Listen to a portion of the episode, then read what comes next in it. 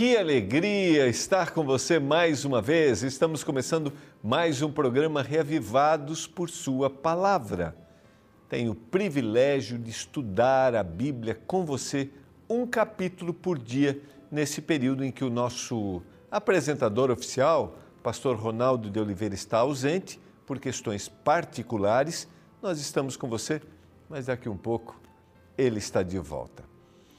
Estamos estudando o livro dos Salmos chegamos ao Salmo 14, onde nós encontramos a ação deliberada dos insensatos.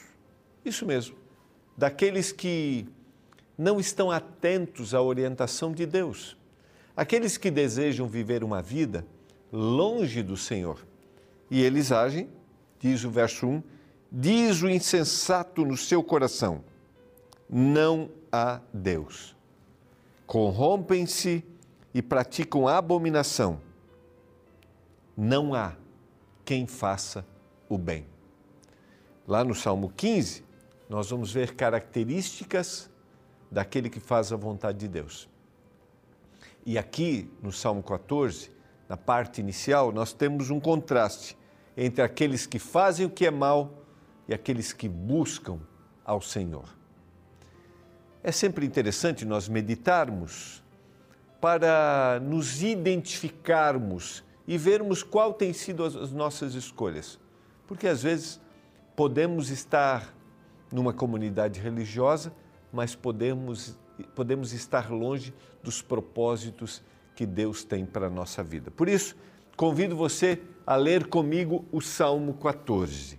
Antes, porém, quero oferecer para você o nosso guia de estudos que é produzido pelo nosso departamento de escola bíblica e também quero te motivar a ser um aluno da escola bíblica. Você deseja conhecer mais da palavra? Deseja entender a Bíblia, a Bíblia dentro dos vários aspectos que a gente tem no cotidiano? Por exemplo, a Bíblia relacionada à nossa vida financeira, a Bíblia no nosso contexto familiar e no caso deste nosso novo guia de estudos, a Bíblia e a educação dos nossos filhos. Você deseja conhecer os planos que Deus tem para o seu filho? Você quer ser uma influência positiva na vida deles? Você quer compartilhar o amor com eles todos os dias? Aqui está. Lembrando a você que se você for um aluno da escola bíblica, você vai receber aí gratuitamente, você já pede o seu guia, pode acreditar, é gratuito porque tem um patrocínio dos nossos doadores mensais, que são os nossos anjos da esperança. Obrigado a você que é um anjo da esperança. Você que faz a sua doação mensal, que acredita na mensagem da Novo Tempo e graças à sua doação nós conseguimos através da TV, através do rádio e através da web levar a mensagem de esperança. Peça o seu guia de estudos Pais Preparados, Filhos de Caráter. São oito temas. Além disso, você vai encontrar no final de cada guia um QR Code com oito videoaulas apresentados pela nossa autora do guia de estudos, que é a Darleide Alves. Peça seu guia, vai ser uma grande bênção. Também compartilhe a mensagem da palavra que nós apresentamos aqui no Reavivados. Compartilhe com seus amigos através do nosso canal no YouTube e também através das plataformas Deezer e Spotify, onde você compartilha o áudio. E olha, esse tema, o livro dos Salmos, atrai o coração. É a nossa identificação, nossas angústias. A gente vai para o intervalo é rapidinho e eu já volto.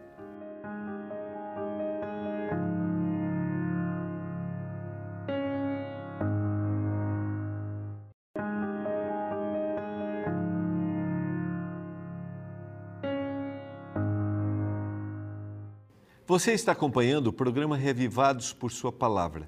Estamos estudando o livro dos Salmos. Chegamos ao Salmo 14. Este é um, o livro, né, é uma composição musical onde nós temos estrutura poética bíblica que é diferente da estrutura poética que a gente costuma ler que está no português, que é mais em forma de rima. Eu vou ler aqui, né, só para lembrar você, que é bem legal, porque na estrutura poética, é, o segundo verso ele pode ecoar o primeiro, da estrutura poética bíblica. Ou o segundo verso pode contrastar com a primeira.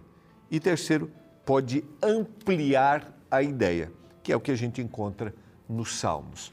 O Salmo 14 apresenta, sob a autoria de Davi, que é o autor com o maior número de salmos, apresenta esse salmo características daquele que é insensato, ou seja, daquele que age contrário à vontade de Deus.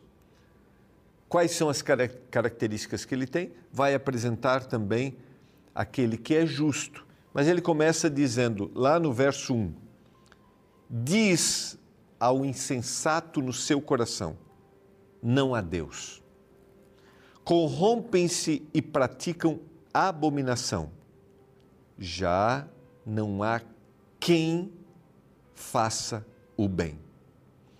É, vale a pena a gente trazer aqui uma reflexão, que é assim: o salmo é o abrir do coração do indivíduo para Deus. E isso está dentro de uma estrutura musical, né? Poesia, música e música. Muitas vezes, sabe, a gente tem muito para falar. Só que o problema é que a gente fala para quem a gente não deve.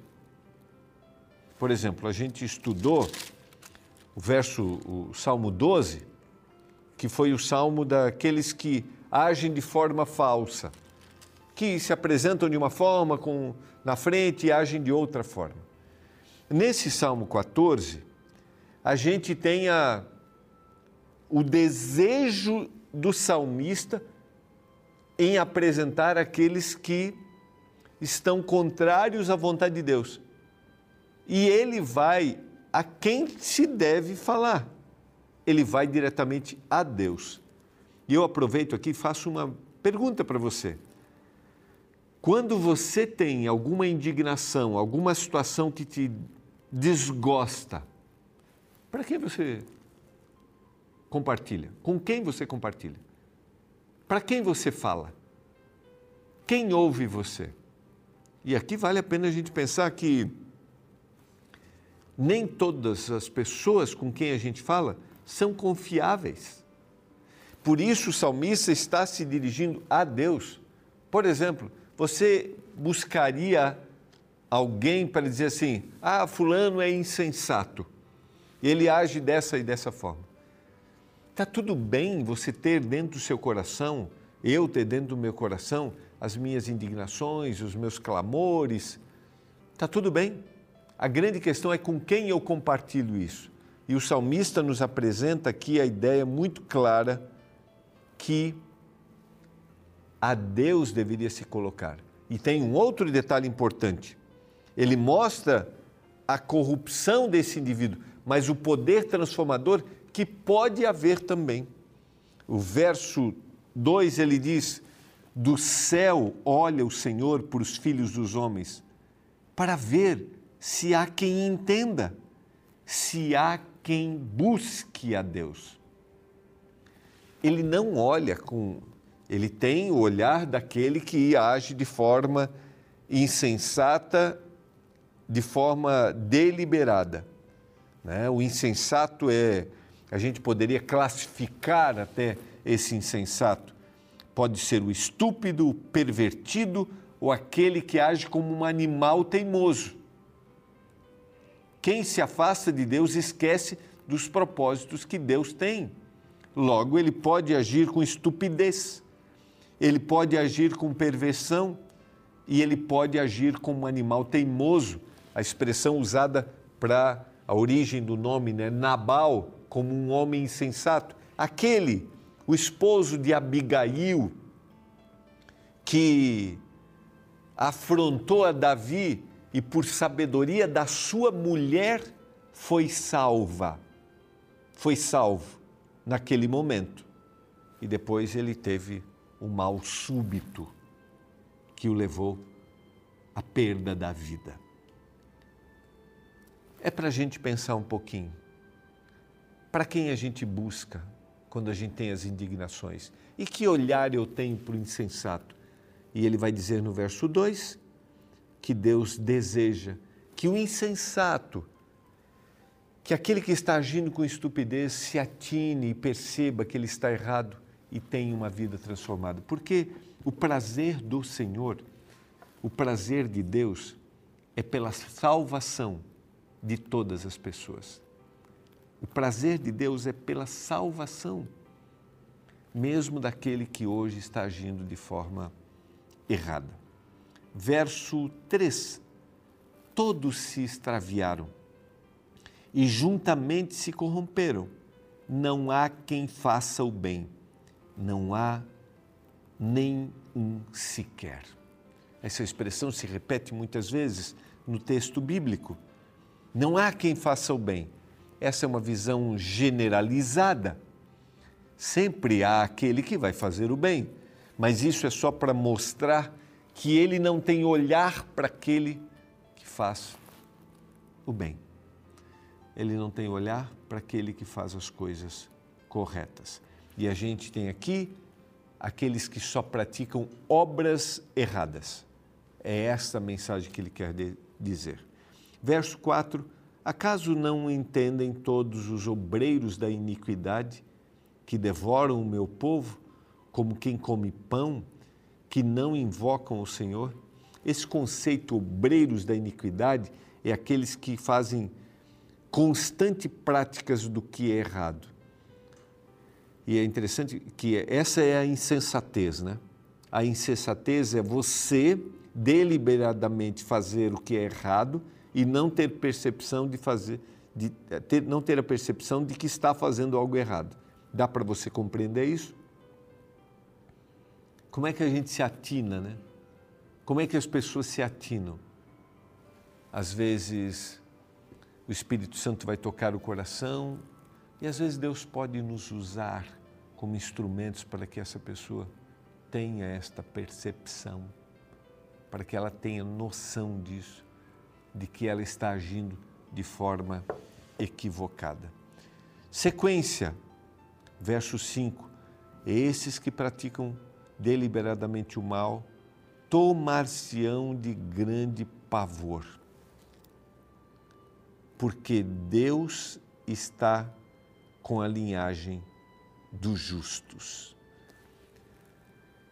Vejam que ele faz aqui um contraste, né? Esses que fazem o mal de forma deliberada vão, vão em um momento da, da história deles, ter grande, ter grande pavor, ter grande angústia, porque Deus está com a linhagem do justo. Queria dizer para você, às vezes nós podemos ter um olhar de que não há mais solução. Às vezes nós podemos ter um olhar de que só o mal perdura.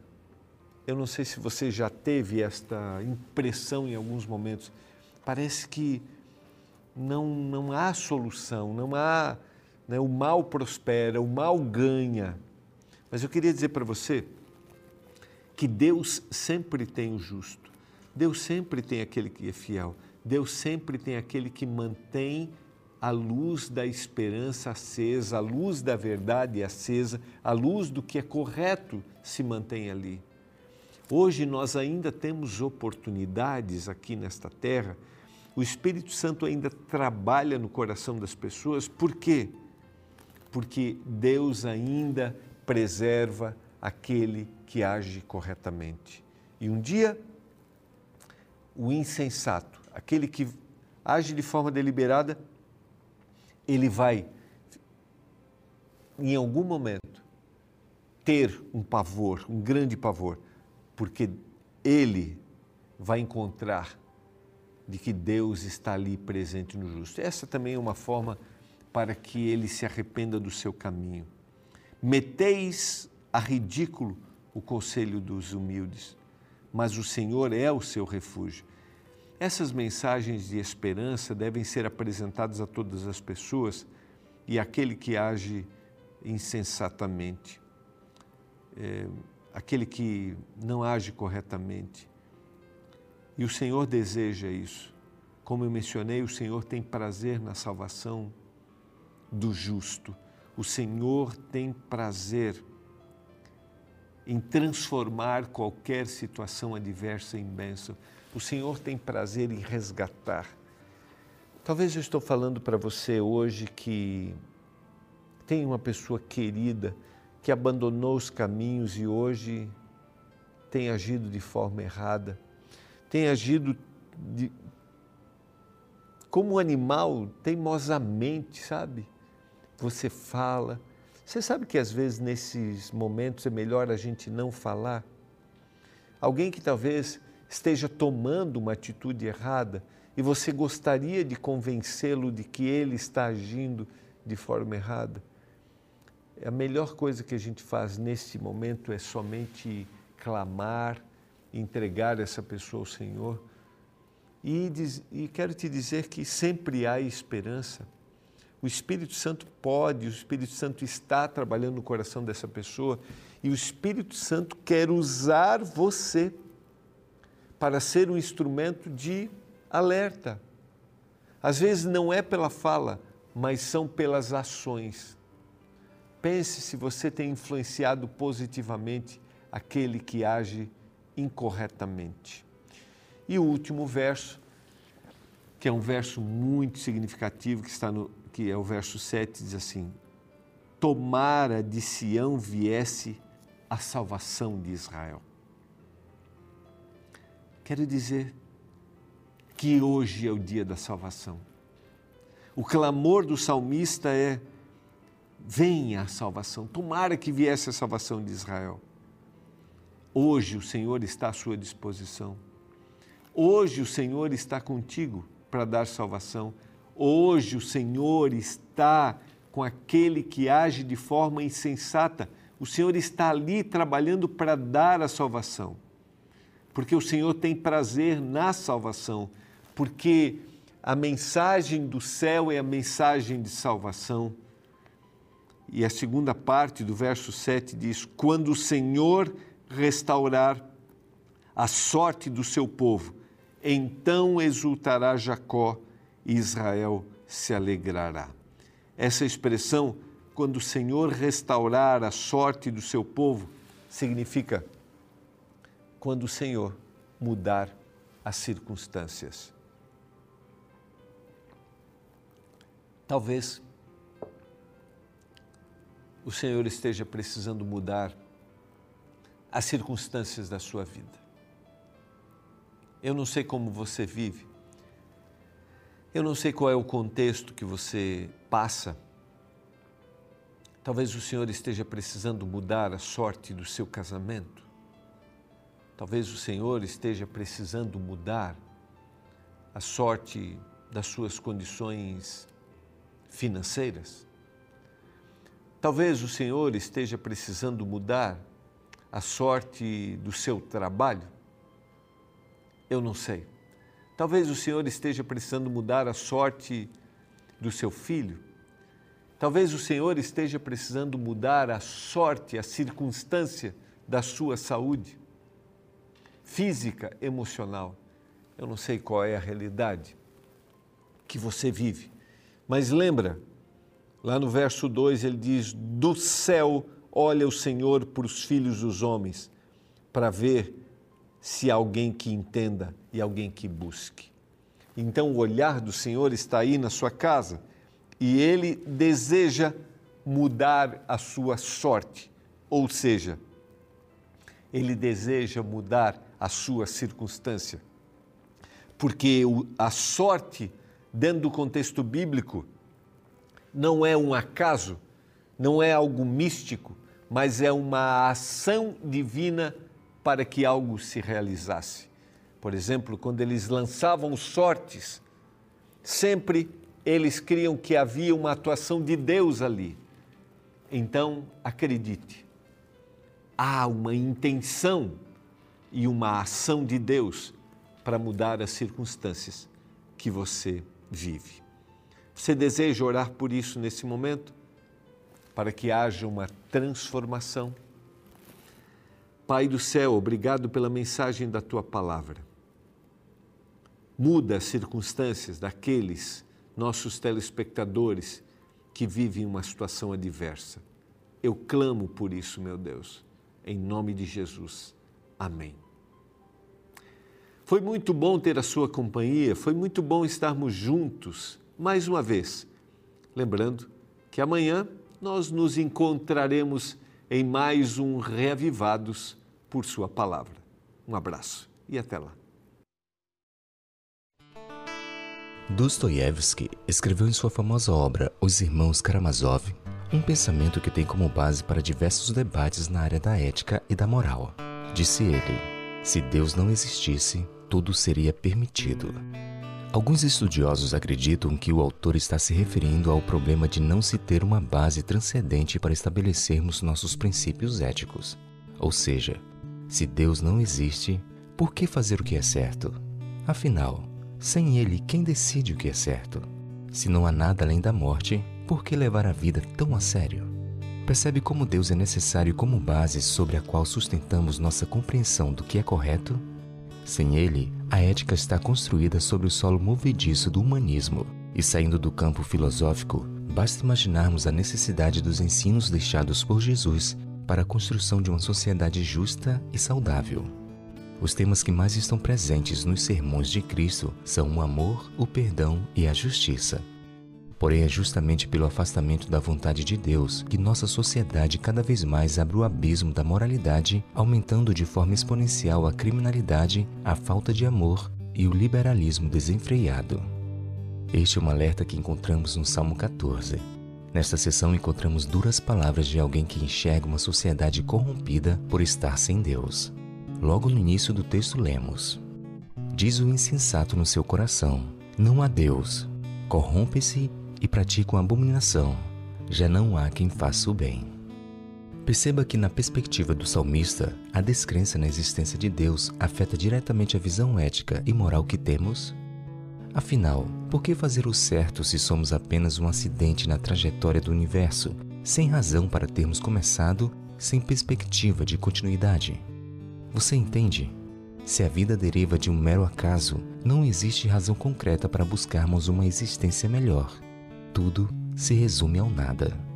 Do nada viemos e para o nada caminhamos. Nada realmente importa. Por isso que Deus é necessário. Ele é o elemento principal que explica nossos maiores dilemas existenciais, dando uma razão para a nossa vida. Ele dá sentido para a nossa busca de sermos pessoas melhores. Ele é um modelo que inspira seus seguidores a crescerem nos degraus da santificação.